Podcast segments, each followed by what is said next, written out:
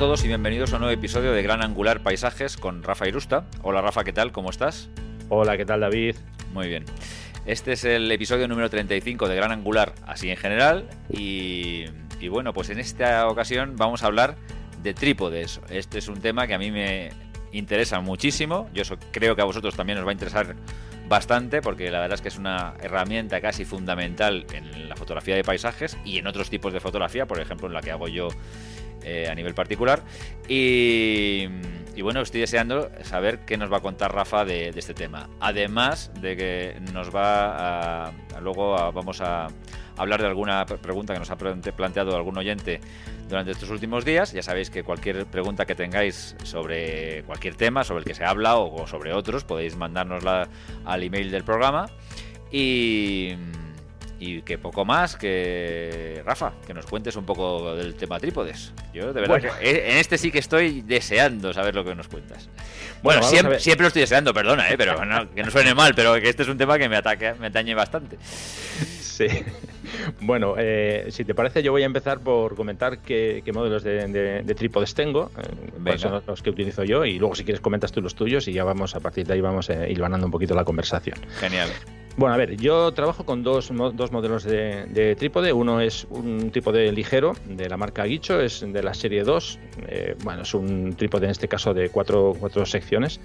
Es de fibra de carbono y tiene una capacidad de carga de 12 kilos. Eh, en mi caso, bueno, más que suficiente.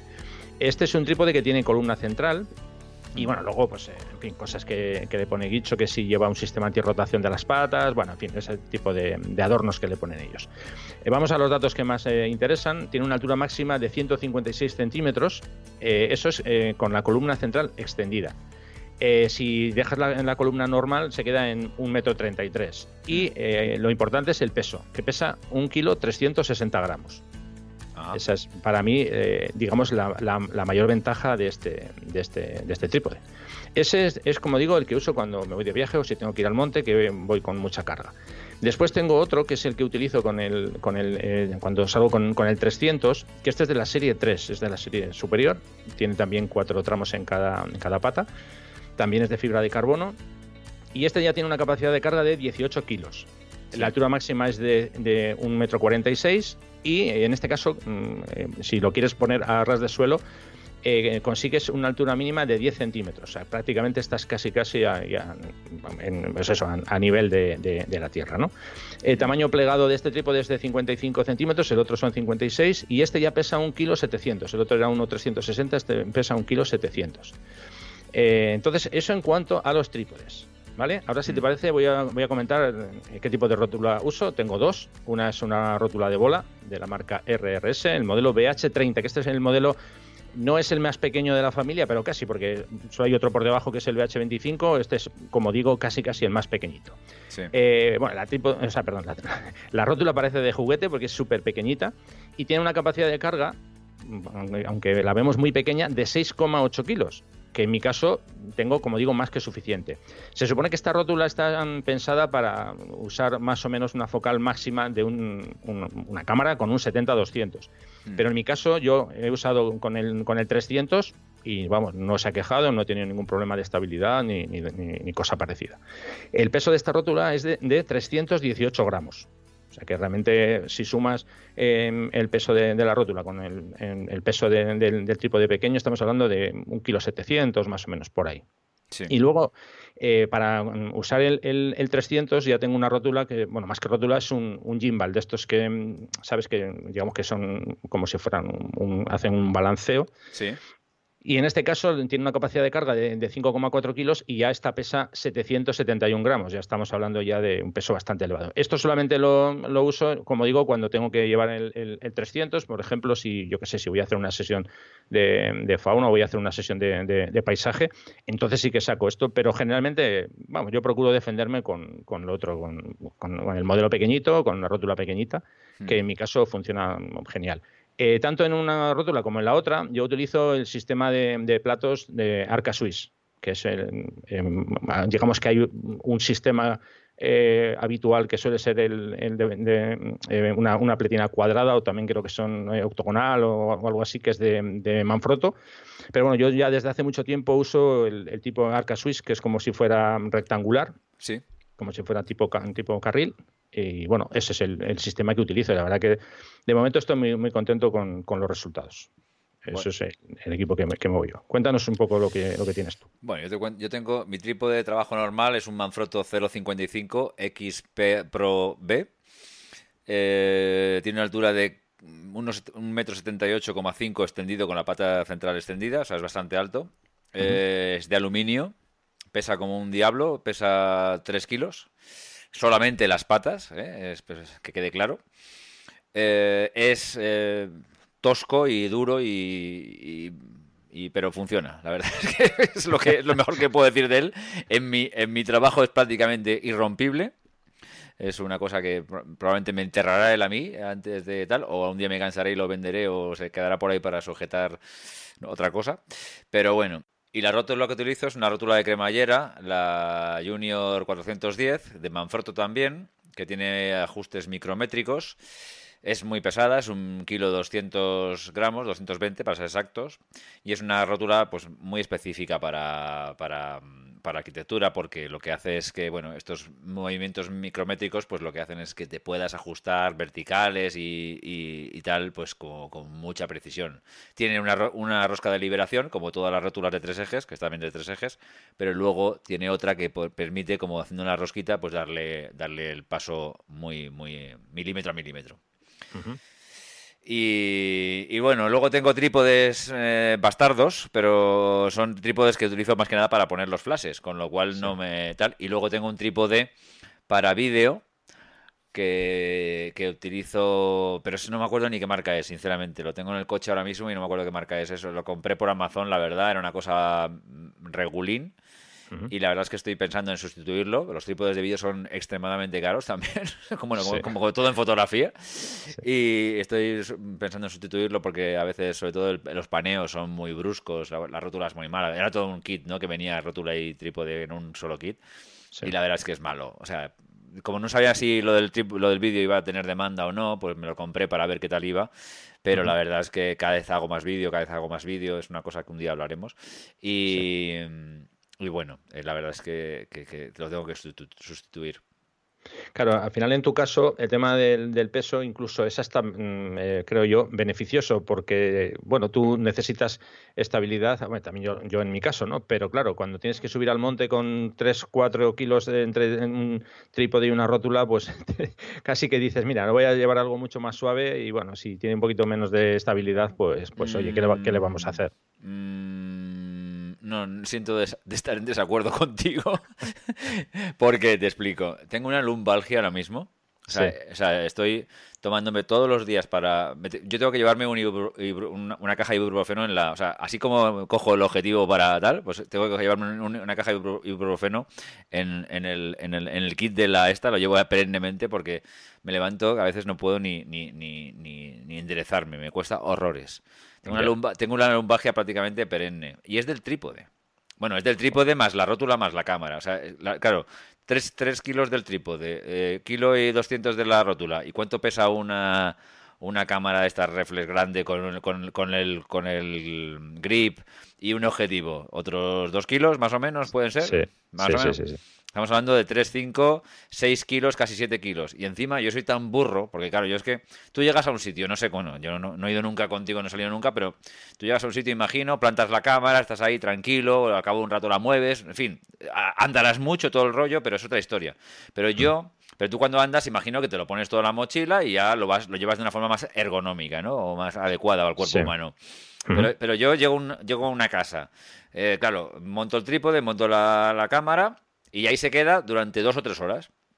Entonces yo la voy moviendo constantemente, simplemente una habitación, una habitación normal, tiene dos, tres posiciones. Entonces, cada vez que lo, cada vez que eso es mover todo esto y desplazarlo dos, tres metros. Que lo de menos es desplazarlo, lo demás es levantarla y llevarlo al otro lado, ¿vale? Sube escaleras, baja escaleras, bla, bla, bla, bla, bla, bla, bla, bla, bla. Vale. ¿Qué pasa? Que cada vez encima, como siempre en la mano izquierda, llevo algo, porque siempre llevo o el iPad para el disparo remoto, o un flash, o, otra cosa, o lo que sea, pues lo levanto todo con la mano derecha y estás tirando de todo ese peso constantemente con una sola. Entonces, claro, el, la espalda, inconscientemente, estás tirando todo el rato de espalda. Termino destrozado. O sea, yo termino destrozado. Yo tengo la espalda destrozada.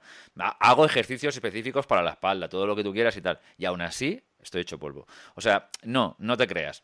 No te creas. Eh, uno de los gastos casi imprescindibles, o sea que me da mucha pereza, yo reconozco que me da mucha pereza, pero ya últimamente empieza a ser muy grave, eh, mm, es comprarme, aligerar el peso. Aligerar el peso. Y estoy empezando a plantearme cosas.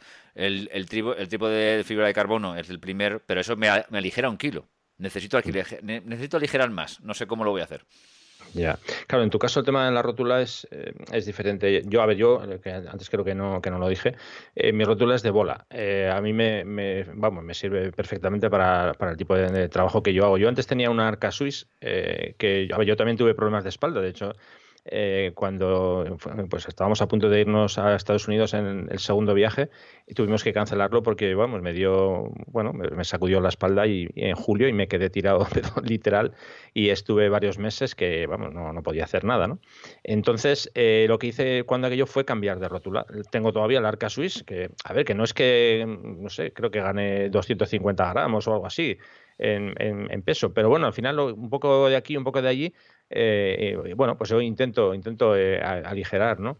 Eh, en cuanto a, lo que dices tú de comprar un, un trípode de, fibra de carbono, claro, si me dices que estás en esa situación, yo personalmente creo que va a ser una, buena inversión. Sí, sí, que, está, claro. que, solo va a ser un kilo, bueno, ya, pero un kilo de aquí, un kilo de allí, pues al final, hombre, y, y luego, claro, también está el tema que dices tú, que eh, estás soportando con, la mano derecha, con, bueno, la mano, el brazo derecho, todo el peso de, del equipo completo, ¿no? Es un error, es un error, yo lo entiendo, entiendo que es un error, y muchas veces digo, David, mentalízate, cuando vayas a coger el trípode, suelta lo que tengas en la mano izquierda, cógelo con las dos manos, que no tienen nada que ver cogerlo con una que cogerlo con las dos. Es que repartes el peso de otra forma y es mucho más ergonómico, lógico y bueno para el mundo. En general, yo creo que cada vez que cojo el trípode con dos manos, salvo un pajarito por ahí. Pero pero, pero luego, claro, tú esto te pones en contexto, estás agobiado, tiempo, no sé qué, y ya ni, te acuerdas, te, metes en la típica mm, esto de mentalidad trabajo, que no te, ni te acuerdas de nada, y, tiras, y tiras, y tiras, y tiras, y luego dices, Dios mío, estoy hecho polvo. O sea, es, es de verdad que sí, yo necesito aligerar. Yo, yo soy consciente que necesito aligerar. El tipo es lo primero que voy a aligerar. Luego ya estoy, yo estoy barajando cualquier cosa, posibilidad, sinceramente, no, no sé. Claro, no sé. La, rótula no puedo, es, uno de los problemas, que yo no puedo permitirme el lujo de cambiar de rótula.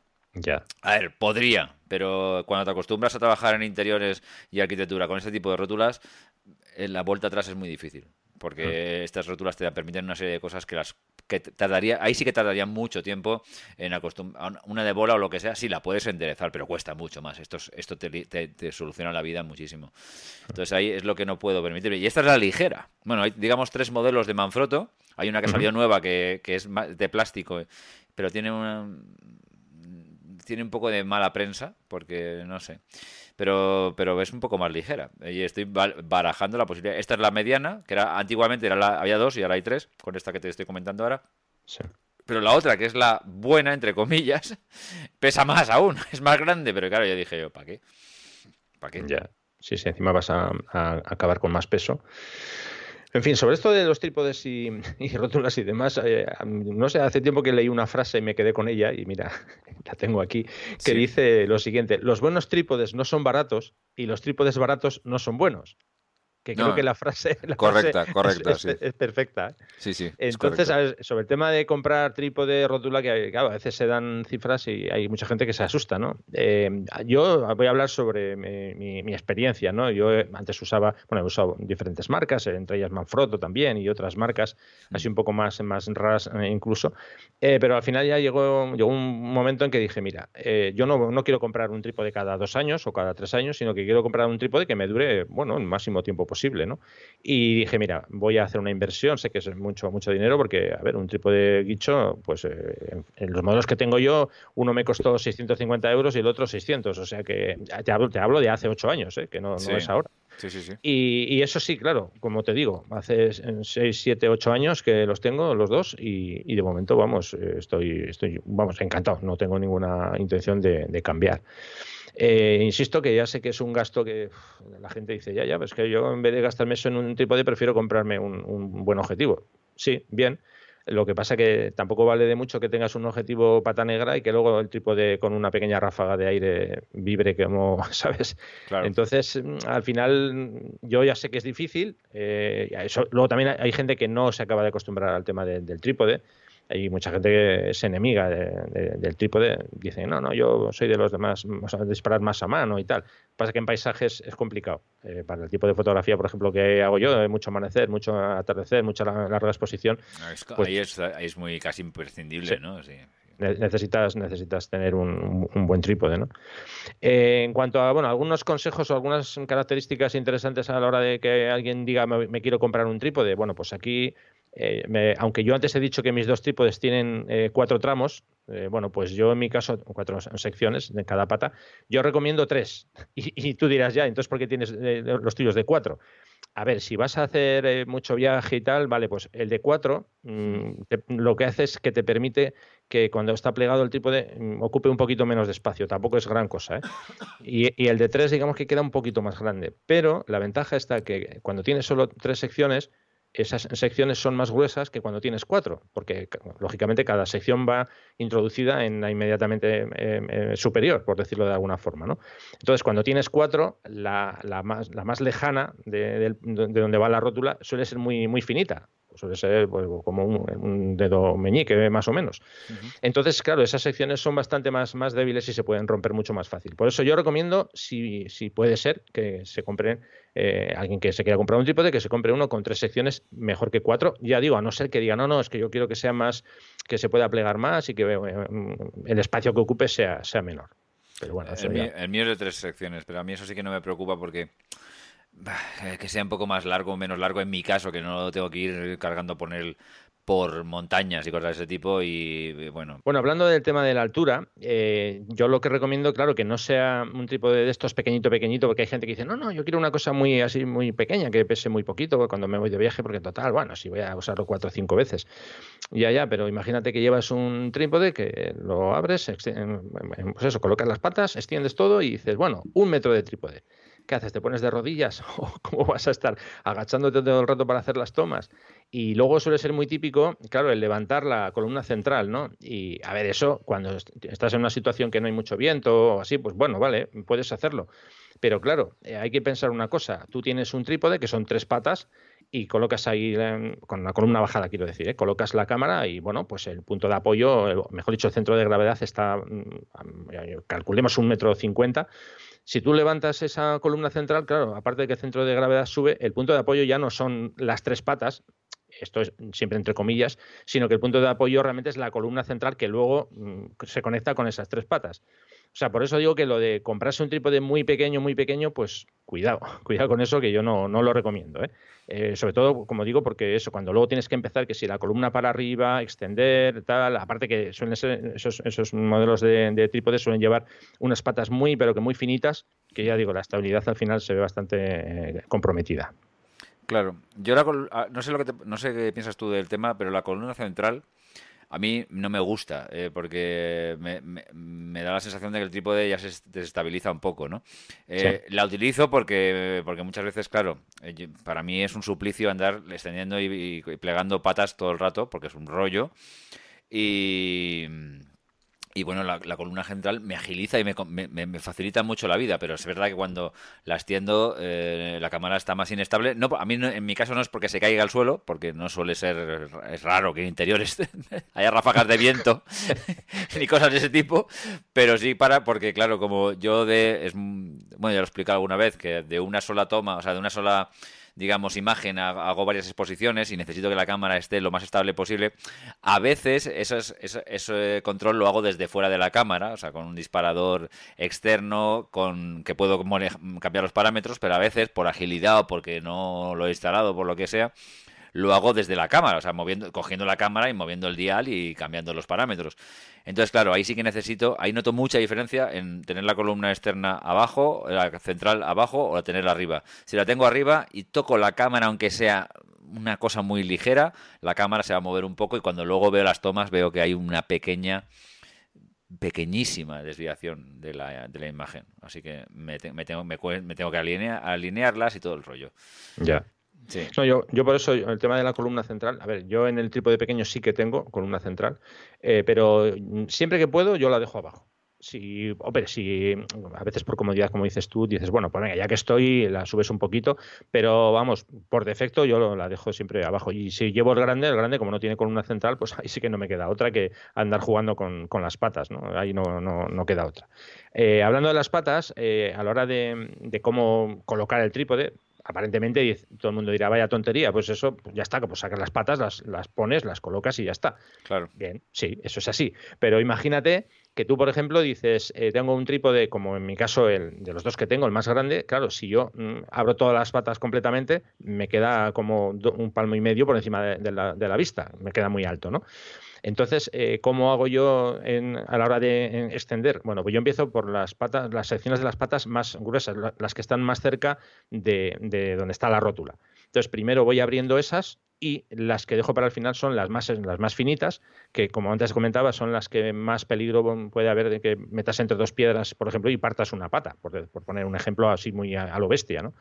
Entonces, como digo, yo voy em, abriendo desde arriba hacia abajo para que en caso de que tenga que em, eh, sacar alguna de las más estrechas, de las más finitas, pues que sea, por ejemplo, yo que sea a lo mejor 5 o 10 centímetros como mucho.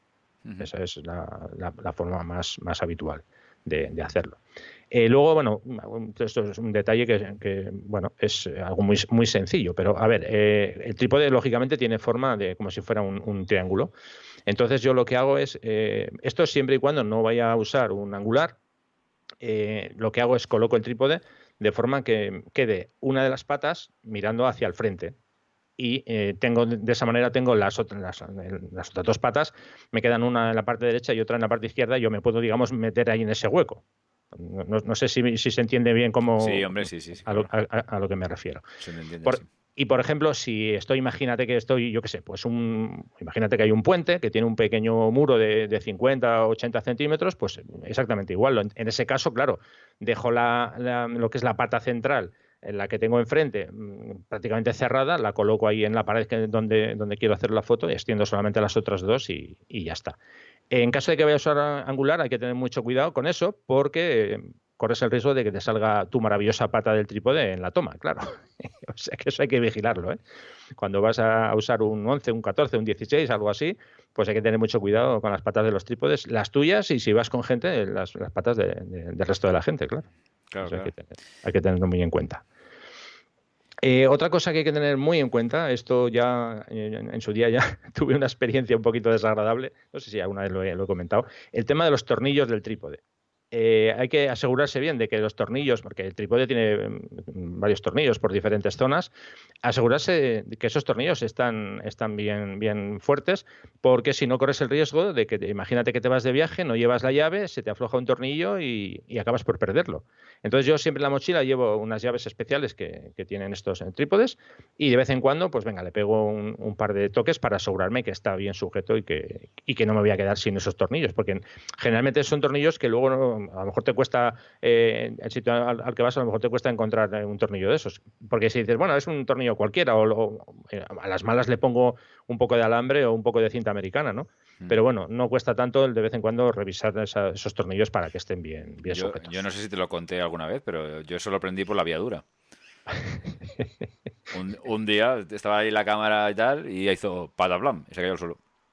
Madre mía. Sí, sí, pero así solo. Y yo dije, Dios mío, ¿qué ha pasado? Yo lo primero que pensé es que alguien había visto una puerta y se había No, no, y estaba, es que estaba yo solo. Es que en ese momento estaba yo solo. Y yo dije, que ¿cómo se... Y vi la cámara en el suelo, por supuesto, el, objetivo descuajeringado.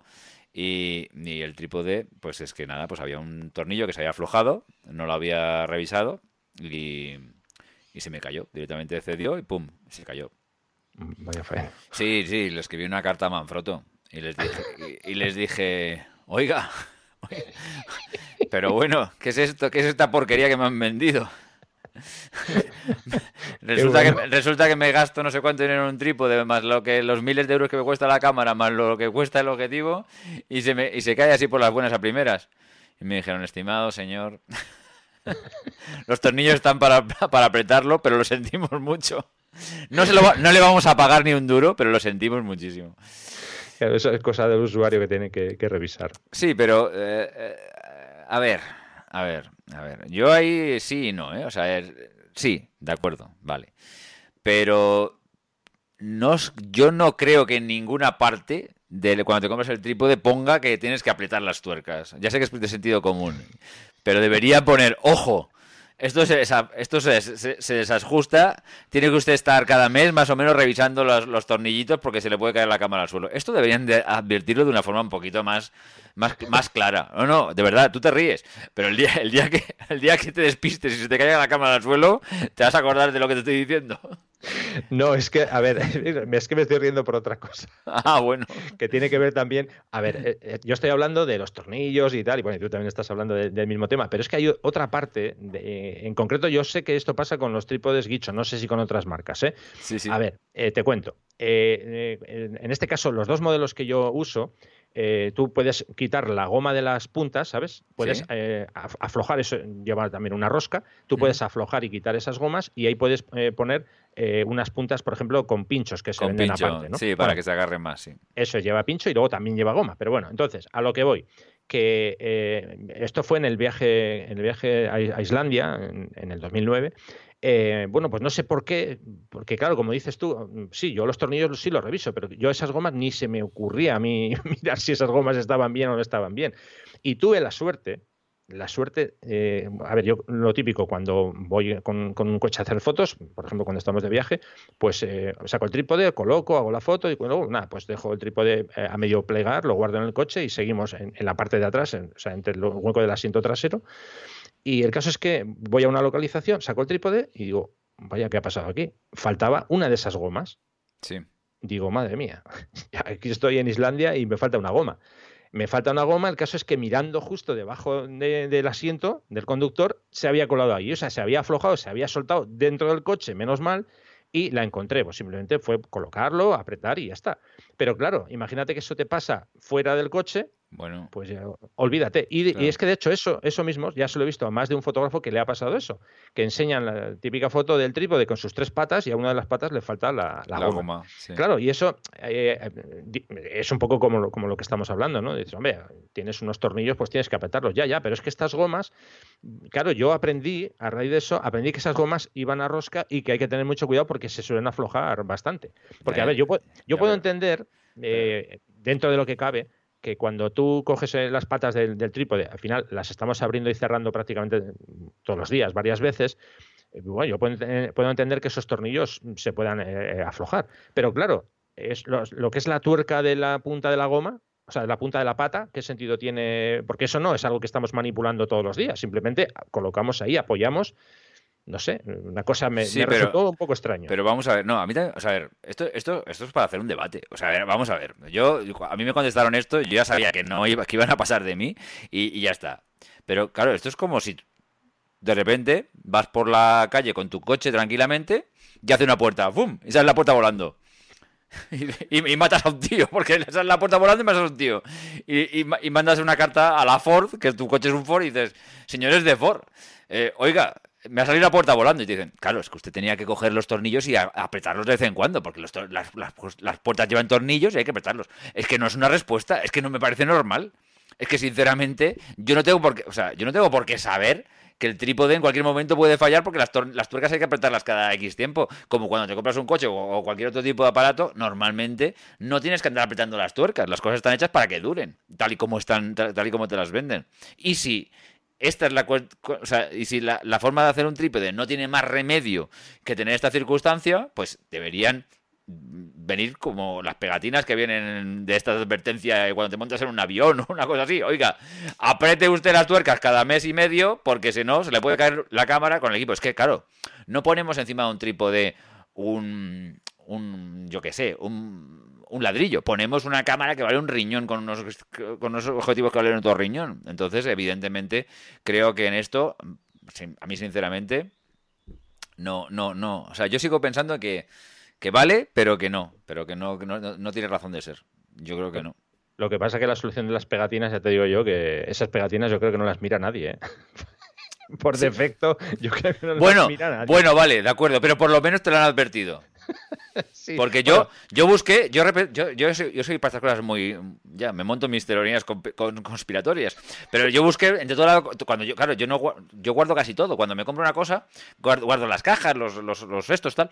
Y yo busqué por la caja o por, por la documentación que venía en el tipo de que no venía nada, venía el típico gomita con una especie de etiqueta y con dos cosas que a ver dónde ponía que había que andar apretando turcas. Yo no vi nada. A lo mejor en el mío tiré alguna cosa que lo ponía por alguna parte, pero sinceramente no lo vi.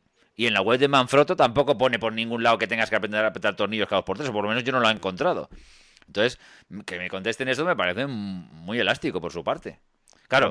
Vamos a, tener que hablar, perdona que te interrumpa, con, el señor Juan Guicho. Sí, y con, y con, Johnny Manfrotto, a ver lo que nos dicen. Eso vamos a tener que Oye, ¿por qué, todos los fabricantes de, trípodes son italianos a todo esto? Pues eh, no lo sé, no lo sé, la verdad es que no lo sé, porque eh, al final sí, Guicho y, esto y, Manfrotto son, del mismo grupo. Sí. Y, no sé, no sé cuál es el motivo, pues no tengo ni idea, la verdad. Bueno, no lo sé. Vanguard ya no sé si es italiano o no, no lo sé, ahí ya se me pierde, pero bueno. Sí. Bueno, hay otras marcas FLM que son alemanes. Eh. Sí, luego está la RSS, que es americana, me parece. Sí, sí, mm. sí. sí. Eso con precio prohibitivo. Sí, es el, que me gusta. Hay uno de fibra de carbono que lo he visto y me gusta mucho. Así que, eh, bueno, sí. Lo que que es, sí, es una barbaridad, cuesta, no sé, una, locura, pero bueno. Son, son muy, muy, caros, sobre todo como es un producto americano que hay que traerlo desde, desde allí, pues bueno, te, cuesta, una un pastizar. Sí.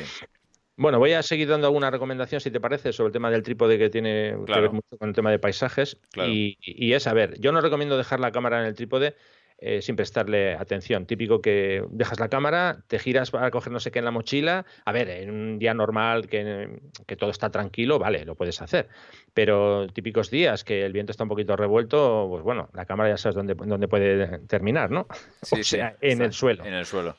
Entonces, yo en esos, en esos casos lo que hago es, lo, siguiente. Yo, a ver, yo por defecto no uso correa en, la cámara. No me gusta la correa porque cuando pongo el trípode en, o sea, perdón, la cámara en el trípode, y si tengo la correa colgando, es al final es un, hay un objeto que está todo el rato golpeando, está mm, produciendo algún tipo de, vibración, actúa a veces como si fuera, eh, para que nos entendamos, una, vela de un barco, ¿no? que te está arrastrando ahí el, el, equipo.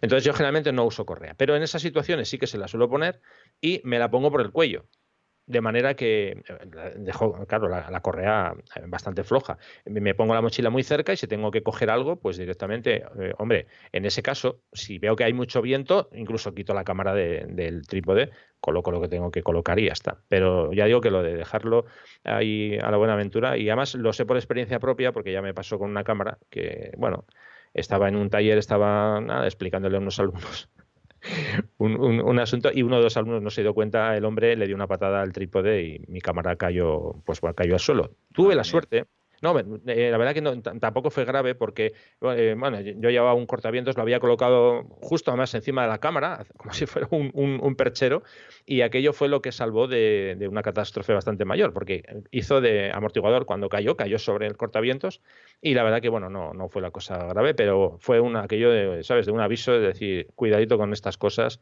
eh, ten cuidado y no la dejes puesta sobre el trípode. Yo por eso ahí siempre intento, sobre todo, como digo, si hay alguna racha de viento o así, no me fío un pelo. O imagínate que estás en una playa, tienes el trípode clavado en la arena, te vas a 50 metros que has dejado la mochila y vuelves y claro, eh, a ver, eh, si tienes olas en la zona de, arena, puede darse el caso que te haya movido una de las patas, que haya perdido eh, estabilidad y que acabe todo el equipo en el agua. O sea que ese, tipo de situaciones hay que tenerlas muy, muy en cuenta.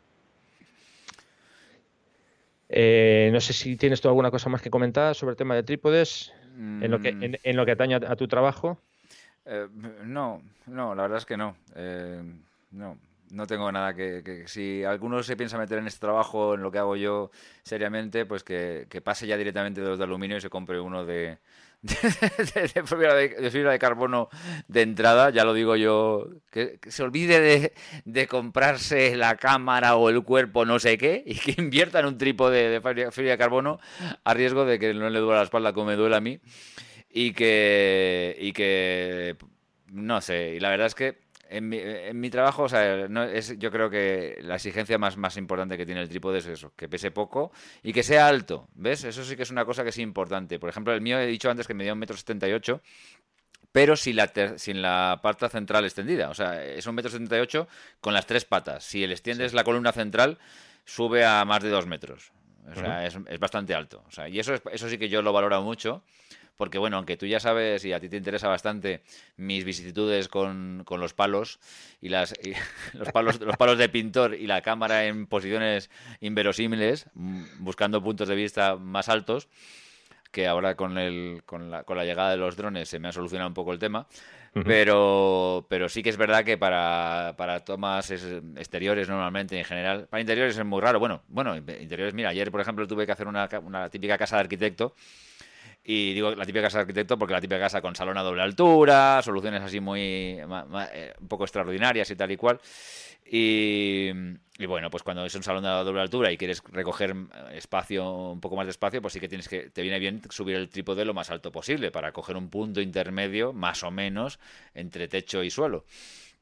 Pero, pero en general interiores no hace falta, pero, pero en exteriores sí que es verdad que viene bien, viene bien tener un por lo menos que llegue a los dos metros así con una cierta facilidad es, es bueno. Es bueno. yo, lo, yo, lo, utilizo bastante, que sea un trípode tirando a bastante alto.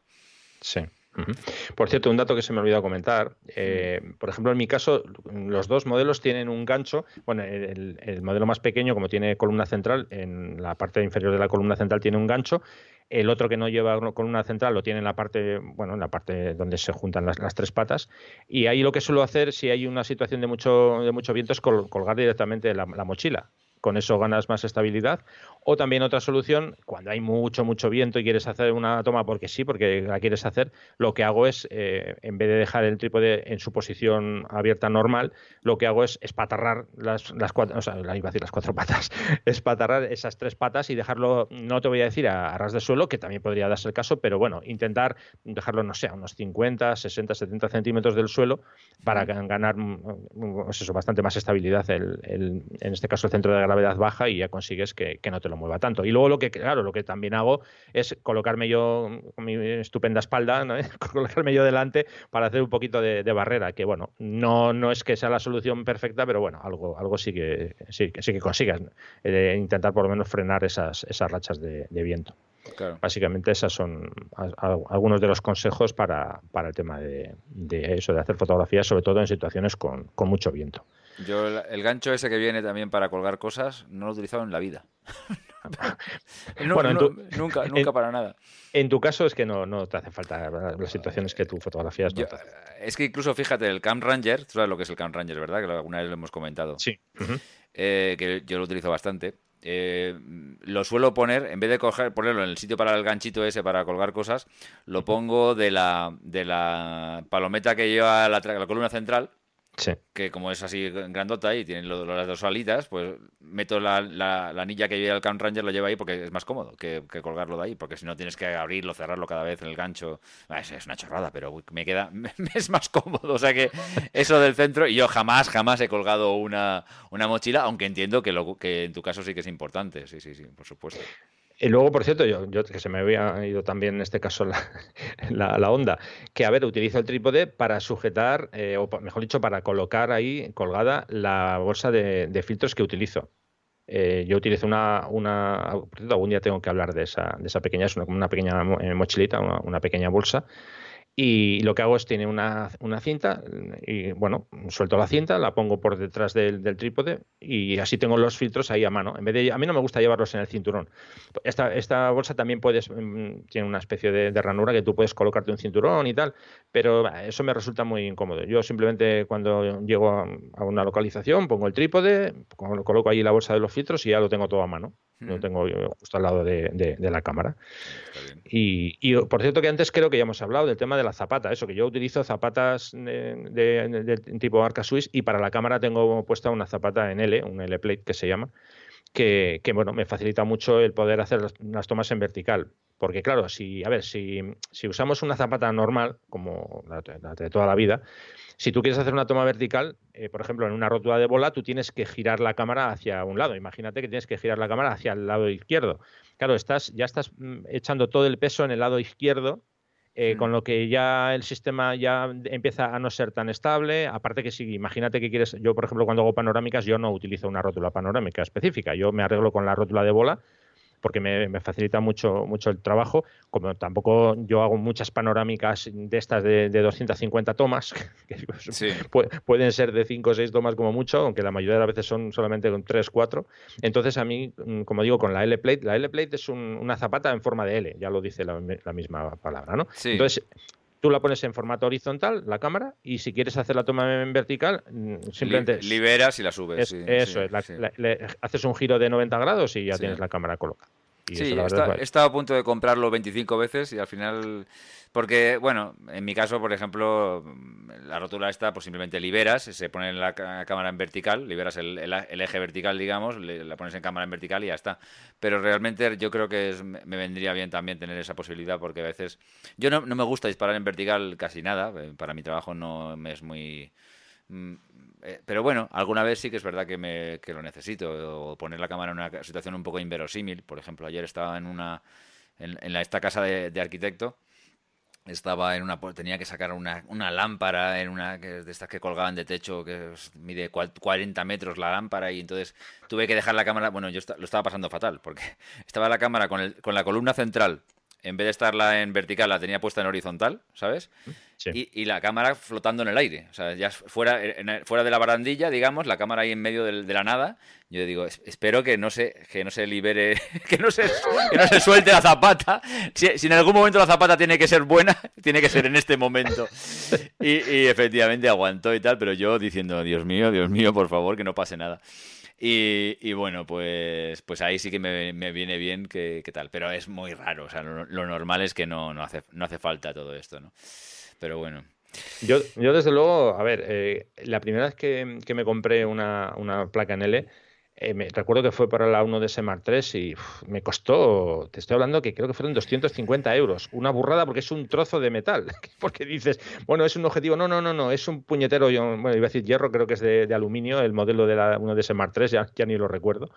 Y, bueno, eh, la verdad es que no me arrepentí. ¿eh? En el momento que, recibí la, placa en L y la puse, eh, a, o sea, a partir de ahí todas mis cámaras, para todas he comprado una placa en L y vamos, ¿Y para mí es el mejor invento. Mira, te hace una pregunta. Que, que y para ti, el cambiar de la zapata, digamos, normal a la arca suiza, ¿te ha supuesto tanto beneficio? Porque es cara, ¿no? La arca suiza. Eh, a ver, sí, en, principio eh, no es barato. Es, eh, bueno, a ver, hay em, zapatas clónicas que, las encuentras en, eBay por, poco dinero. a ver, beneficio en cuanto, por ejemplo, a. Yo hablo de mi caso concreto. Yo antes usaba, como antes te he comentado, Manfrotto con la típica o sea, la zapata de formato cuadrado. Y a ver, ya de entrada, esa zapata eh, con las cámaras que yo usaba, te hablo de hace muchos años, cuando aquello yo tenía, pues creo recordar que tenía una 350D, una 400D. Claro, la zapata era más ancha que lo que era la parte inferior de la cámara, entonces sobresalía por los lados, era, era un poco rollo, se me enganchaba, en fin. Eh, yo la verdad que, bueno, en aquella época visitaba muchos foros americanos y todo el mundo usaba el sistema Arca Swiss y dije, bueno, pues, pues esto parece que, funciona, ¿no? Y la verdad que cuando, cuando, compré una, una, primera rótula con ese tipo de zapata, a mí, en mi caso concreto, me supuso una ventaja en cuanto a, sobre todo en cuanto a seguridad. Esto alguien puede decir, vaya tontería que acabas de decir. Bueno, a mí me, da la impresión de que cuando yo uso una zapata de tipo arca Swiss, queda más sujeta que cuando uso el sistema típico Manfrotto que lleva esa pestañita, ¿sabes?, de seguridad y tal. Sí. Ya digo, igual es una tontería, no sé, a mí me, en mi caso por lo menos, me resulta como más, me da más, más confianza el, el formato Arca Swiss. No, sé, es una, igual es una cosa mía. ¿eh? Y bueno, claro, luego si quieres usar la L-Plate, pues claro, tiene que ser con ese, con ese formato. Claro, sí, eso sí. Con, el eh, tipo eh, Arca Swiss. O sea que en mi caso ya digo, vamos, no, no estoy arrepentido para nada y yo esto fue hace muchos años y ya no, ni me lo planteo el volver atrás. Por cierto, no he comentado una cosa que eh, para usar mi rótula, el modelo pequeñito, eh, a ver, yo antes siempre había usado el típico sistema que es una, una tuerca, un tornillo que tú aflojas, y das dos o tres vueltas para liberar la cámara. Ahora no, ahora tengo un sistema que es una palanca que simplemente giras hacia un lado liberas la cámara, la sacas y para sujetarla giras hacia el otro. No tienes que hacer vueltas ni nada. Eso, por ejemplo, en situaciones de, mucho frío, en invierno, que estás con guantes, es una maravilla, es una gozada. Porque yo con guantes siempre andaba. A mí es que no me gusta mucho usar guantes, pero bueno, cuando hace mucho frío te los tienes que poner, ¿no? Entonces siempre eh, tengo la duda de no sé si he dado las vueltas suficientes o, o me falta un cuarto de vuelta más para que esté seguro.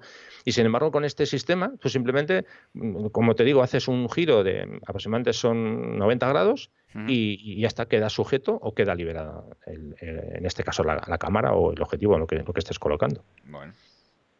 La verdad que es un invento, bueno, yo creo que es, un invento interesante.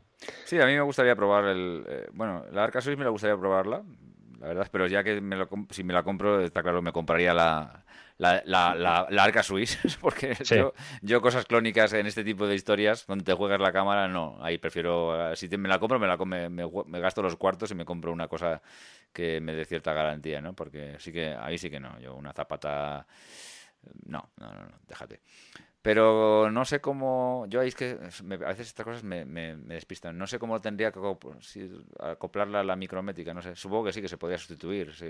vamos, es que eh, habría que ver cómo es la tuya, porque por ejemplo, a ver. la mía no es la típica cuadrada de Manfrotto. Esta es una distinta. Esta es como cuadrada por un. Digamos. tres, tres lados son cuadrados, pero el otro es como. Es una curva, ¿no? Y bueno, es un poco distinta. No, no es, un, es un. Bueno, es un pelín distinta, digamos. Es que, por ejemplo, yo te voy a explicar un poco cómo es la mía para que, a ver si consigo explicarte bien para que tú entiendas. A ver, mi rótulo es una rótula de bola, vale. Sí. Eh, y luego, eh, digamos que de la bola sale una especie de bulón hacia arriba, que ahí es donde va sujeto el plato donde va en las ranuras de la, de arca suiz. Claro, e, ese plato, yo tengo puesto un modelo que es lo que llaman el modelo compacto, pero eso yo lo puedo cambiar. Con una llave tipo Allen, yo puedo soltar y poner ahí otro plato, hay otro que es un modelo más grande. En fin, entonces, eh, teóricamente, eh, bueno, teóricamente no, en la práctica, mm, ese plato tú lo puedes acoplar en otras rótulas. Te digo esto porque mi mujer tiene una arca Swiss que llevaba un sistema de liberación rápida que, no funcionó bien nunca. Entonces, lo que hice fue comprar, o sea, comprar solamente ese plato superior, solté el, el, original de Arca Swiss y ahí le puse uno de RRS, que es el que está utilizando ahora. Entonces, eh, eso debe ser algo universal, o por lo menos, bueno, universal digo en este caso, eh, ya te digo que yo estoy, o sea, no, yo, sino mi mujer está usando eh, una rótula Arca Swiss con una superficie o un plato superior de, de RRS. O sea, teóricamente sí que son compatibles. No sé si sería compatible también con tu rótula. No, yo creo, yo creo que sí, que debe haber alguna fórmula, una forma de acoplarla, estoy casi convencido. Lo que pasa es que ya te digo, son unas, unas rótulas un poco raras y bueno, no sé, pero vamos, estoy convencido porque yo he visto algún, algún fotógrafo con rótulas como la mía que llevan el cubo de Arca Swiss. ¿Sabes cuál es el cubo? Sí, sí, sí, sí, Que es una pasada el cubo, porque te permite hacer una serie de movimientos e historias que son la leche. O sea que, claro, el cubito cuesta 1.500 pavos, entonces es para pensárselo también. sí. Y, además, el que, el que me estaba contando lo del cubo y lo estuvimos viendo, me dice, bueno, pero en realidad, digo, pero lo usas, lo usas mucho porque, oye, a ver, hay cosas que dices, mira, son muy caras, pero le vas a sacar un partido brutal, pues entonces tal. Y el tío me dijo, ah, bueno, sí, algunas veces. Ya dije, oh, el bueno ese algunas veces ya me, ha convencido de que no merece la pena.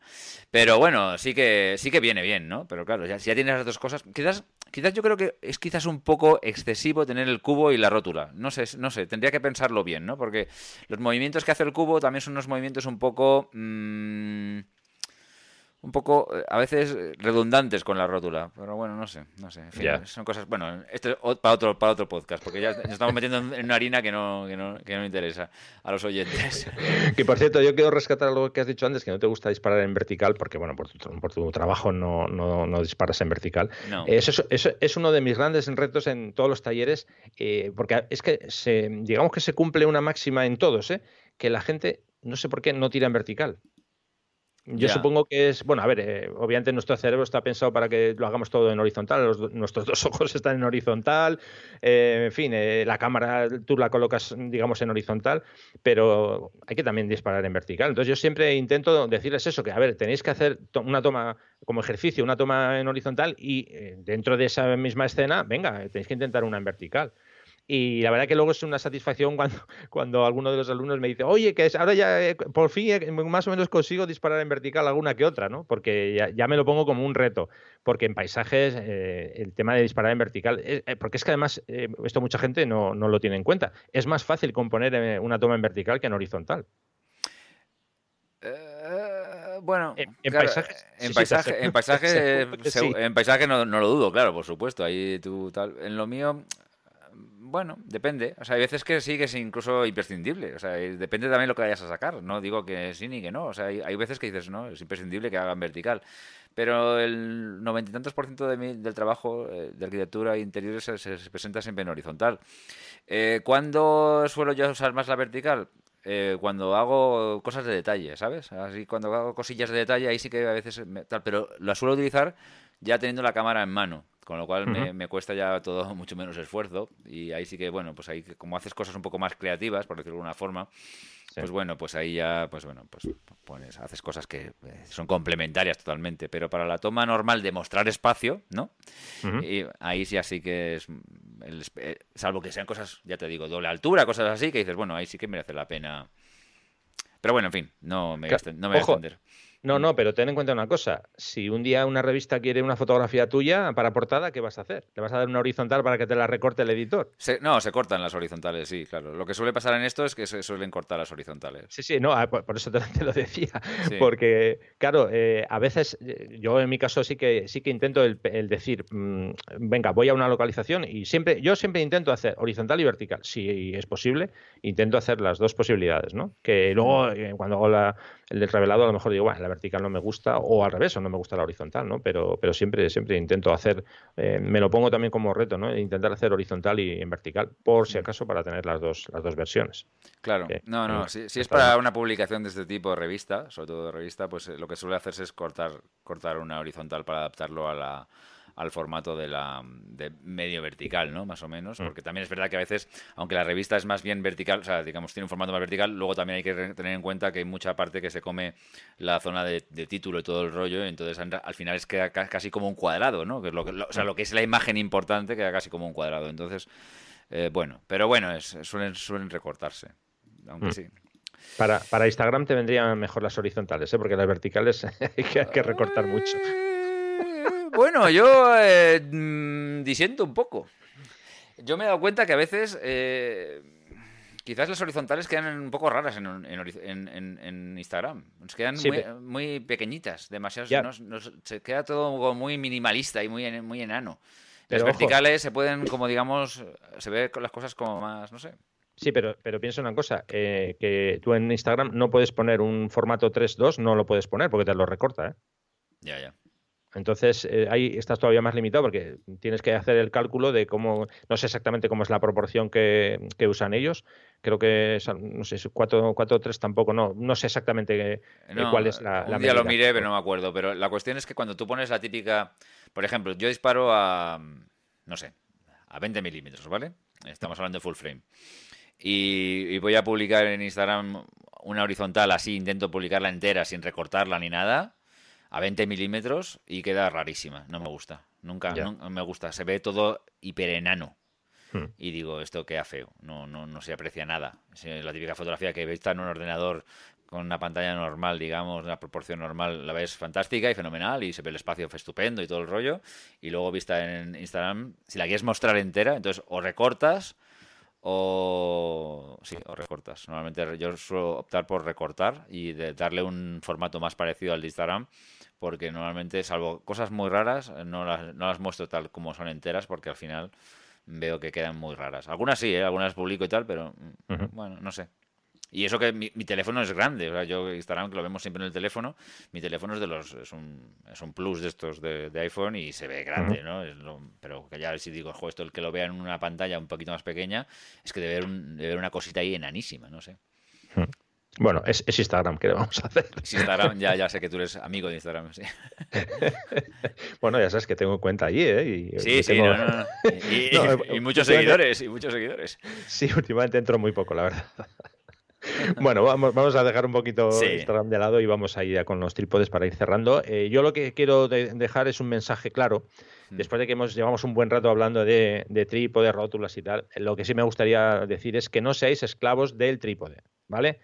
Eh, ¿A qué me refiero con esto? Bueno, eh, hay muchísima gente que lo que hace es llega a una localización, coge el trípode, se lo quita de la mochila o si lo lleva en la mano, lo abre, coloca el trípode siempre a la misma altura, de la misma forma, ya está, pone la cámara y dice, venga, voy a hacer la composición que tengo que hacer la foto desde aquí, desde esta altura, que es la altura del trípode, la altura cómoda. Yo siempre recomiendo, no, cuando llegues a la localización, deja la mochila, deja el trípode y date una vuelta, incluso si quieres coge la cámara en la mano y bueno, mm, ponte de rodillas o túmbate en el suelo o súbete a una roca para ver diferentes eh, posibilidades, porque a lo mejor mm, eh, colocar el trípode donde tú habías pensado es la peor elección de todas. Entonces, como digo, no seas esclavo del trípode, muévete un poquito y analiza y observa otras posibilidades que a lo mejor encuentras una composición chula. Eso es lo, ese es el consejo que, que doy para, como digo, para todos los que hacemos fotografía de paisaje. Perfecto, perfecto. No, además, para algo sirve la ISO de la cámara. Está claro. Es la ISO, ese desconocido. Sí, sí. Bueno, pues no sé. Yo creo que ya podemos, si te parece, cerrar el tema trípodes por hoy. Eh, es un tema que podemos retomar en cualquier momento a medida que vosotros, oyentes, nos eh, mandéis cualquier pregunta o dudas o, o o temas particulares de, este, de, este, de esta temática que queráis eh, que se hablen, pero bueno, en principio hemos dado una, una vista general ¿no? al, mundo, al mundo tripodil. Sí, me ha quedado un poquito por encima, yo creo que más o menos visto y bueno, hemos contado lo que tenemos cada uno de, nosotros para nuestro trabajo y, y, bueno, si alguien tiene dudas o quiere hacernos alguna consulta, pues ya, ya saben los canales habituales. Genial pues eh, ibas a comentarnos algo de algunas preguntas que nos han hecho los oyentes, ¿verdad? Sí, eh, tengo, tenemos por aquí un par de preguntas. Eh, ¿Quieres que las lea yo o las lees tú? O como Léelas tú porque como no hemos hablado de en qué orden ibas a hacerlas, pues no quiero meter la pata contigo, ya sí. Además, eh, la gente me, pide que quieren oírte más. bueno, pues vamos, vamos allá con, la primera. Dice, hola, siento ser pesado con el tema de las copias de seguridad. Ya os pregunté anteriormente cómo gestionar el catálogo del Lightroom en varios discos duros y Rafa, muy amablemente, me contestó diciéndome que arrastrara las carpetas dentro del Lightroom del disco interno al externo. El problema es que si hago eso, las carpetas se mueven, es decir, dejan de aparecer en el disco interno y yo lo que quiero o pretendo es tener toda mi raíz de carpetas dentro del catálogo y luego tener las fotos originales repartidas en discos duros a medida que se me vayan llenando. Por ejemplo, tengo una carpeta en mi disco duro interno que se llama Noruega y dentro de esta otra que se llama Lofoten. Dentro de estas carpetas se encuentran los archivos RAW. Una vez edito estos RAW, quiero pasar estos archivos a un disco duro externo. Pero no quiero que mis carpetas Noruega y Lofoten desaparezcan del disco interno. Solo quiero mover los archivos RAW y así liberar espacio y si algún día los vuelvo a necesitar, conectar el disco donde se encuentren para tenerlos ahí. De esta manera tendría un control de las carpetas que voy creando en un mismo catálogo, a pesar de que los archivos RAW se encuentren en diferentes discos. Por lo que si algún día vuelvo a otra parte de Noruega, no tener que crear de nuevo una carpeta que se titule Noruega, sino utilizar la anterior. No sé si se me ha entendido, quizás le sea más cómodo a Rafa contestar vía email que a través del podcast, como prefiera. Un saludo y muchas gracias. Bueno, eh, no, tengo el nombre.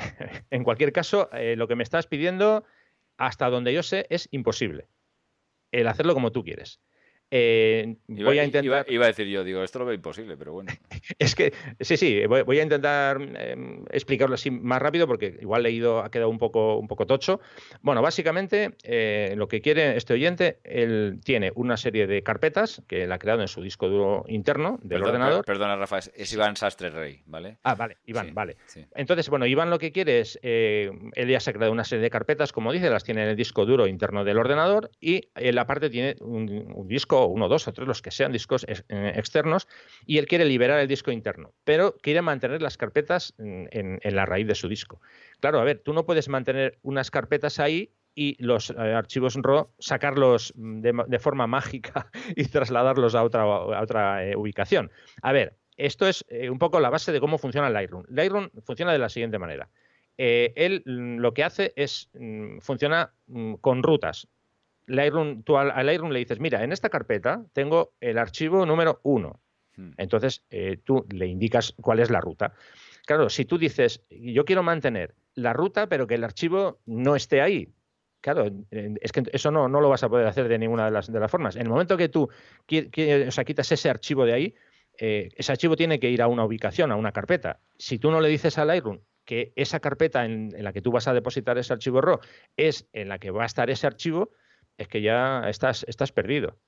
Eh, es, que, a ver, en, principio lo que tú dices de mantener la carpeta, pero no el archivo, es una cosa un poco extraña. Yo eso no lo acabo de... No sé si es que no lo entiendo bien o no le acabo de ver ninguna utilidad a eso que dices, porque cuando yo te comenté que tú arrastras eh, la carpeta del disco interno al disco a un disco eh, externo, que es como lo tengo yo, por ejemplo, a ver, yo tengo, para que te hagas una idea, un disco externo que yo en ese disco externo tengo toda esa eh, esos, eh, ese grupo de carpetas como tú te has creado. Si yo mañana me voy a, como dices tú, a Noruega y, tengo que crear otra carpeta, no hay ningún problema. Creo la carpeta en el disco eh, externo. tú dices, no, es que quiero tener el disco fuera para que no ocupe espacio, pero si un día enchufo, que lo pueda usar. Bien, pero ya digo, es que no acabo de entender para qué necesitas tener las carpetas en tu disco interno. Eso es lo que no acabo de entender. Ya, sí, no, yo tampoco, tampoco lo veo. Ya digo, es que no le veo ninguna ventaja a eso, porque tú dices, no, es que de esa forma luego no tengo que crear nuevas carpetas. Pero bueno, si las carpetas, cuando tú luego vuelvas otra vez a, Noruega, creas las carpetas no en tu disco interno, en el disco externo y ya está.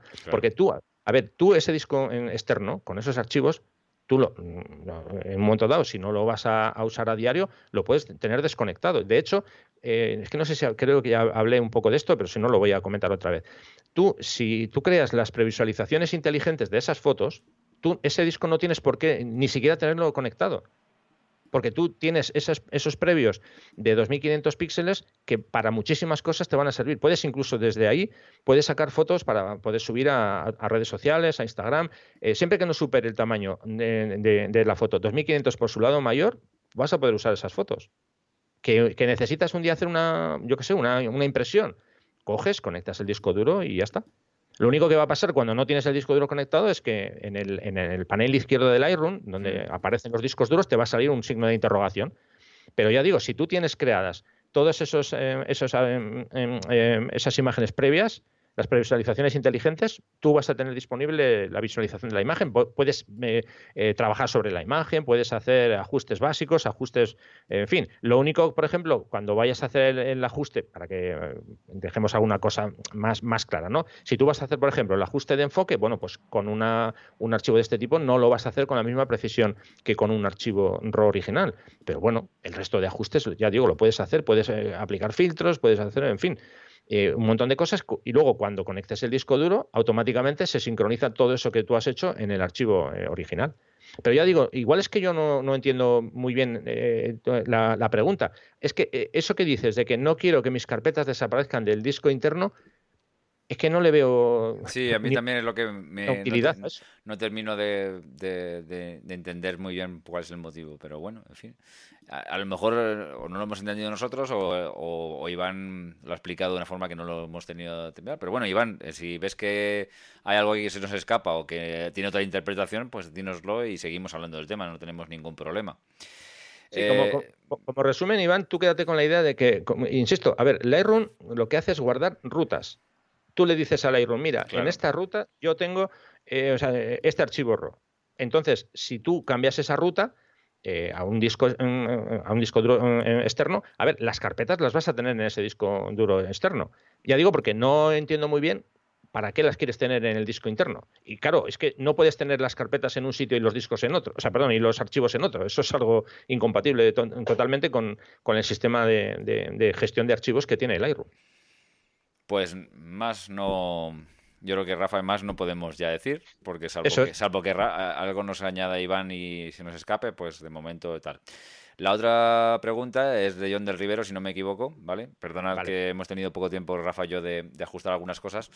Eh, dice saludos. En el último programa con Rafa Irusta, para sobre preparar viajes fotográficos, hizo un breve comentario sobre calibrar las baterías de la cámara. En el próximo programa me podéis explicar un poco más sobre cómo hacerlo. En mi caso tengo una Sony A77 y un sistema Infolitium, lo llaman, ¿Qué indica en la pantalla el tanto por ciento de carga de batería. Eh, desconozco Canon o Nikon si tiene algo parecido o cómo lo miden. En Fuji lleva un sistema de barritas de carga. ¿Cómo de fiables son estos indicadores de carga de la, pantalla de la cámara? Un saludo y enhorabuena. Bueno, vamos a ver. Eh, lo que yo dije el otro día, claro, era referido a, a, mi anterior cámara. Yo hasta hace cuatro o cinco meses yo trabajaba con una Canon 1DX. Y el cargador de la Canon 1DX es un cargador doble y es un cargador que te permite hacer el calibrado de las baterías. En la 5 de Mark IV no hay posibilidad de calibrar las baterías. Eh, eh, a ver, yo no soy un gran experto en baterías, supongo que también será porque obviamente estamos hablando de una cámara, la 1DX, yo me la compré hace 5 años, eh, la 1 de Mark IV ha salido ahora, pues supongo que las baterías de la, de la 5 de Mark IV técnicamente serán mejores, habrán evolucionado y no se pueden calibrar, por lo menos que yo sepa, no hay una forma de calibrar eh, con el cargador eh, como, como yo tenía en la, en la 1DX. Bueno, eh, a ver, el, calibrar en el caso de la 1DX simplemente era un botón que tú le dabas a calibrar y lo que hacía el cargador era vaciar completamente la batería y después empezaba a cargar desde cero. la solución que tenemos, coge tus baterías, descárgala completamente y empieza a, cargar. Pero también me consta que hay baterías que ya no hace falta ese tipo de, calibrado. Entonces, ya digo, no sé el modelo de tu cámara en concreto, eh, Sony A77, no tengo ni idea qué tipo de, batería lleva, si necesita calibración o no. Tampoco te agobies mucho con eso de la, de la calibración, ¿eh? o sea que simplemente lo único que, que, o sea, para lo único que sirve es para que te dé una lectura correcta. Si te dice que te queda 100% o que te queda 70%, que no sea un 22 lo que te queda. Sí. ¿De acuerdo? Sí, sí. Em, yo, vamos, yo no he calibrado nunca mis baterías, sinceramente.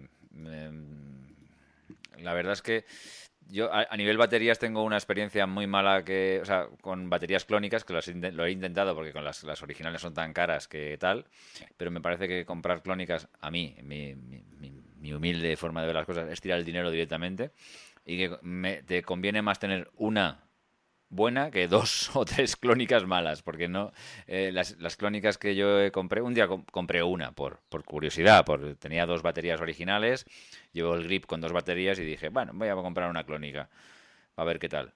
Nada, tira el dinero. Eh, siempre está descargada, cuando la pones te dura dos, dos minutos, eh, no sé, es una... para mí fue tirar el dinero. ¿Era barata? Sí. Mm, ¿Me sirvió para algo? Prácticamente para nada.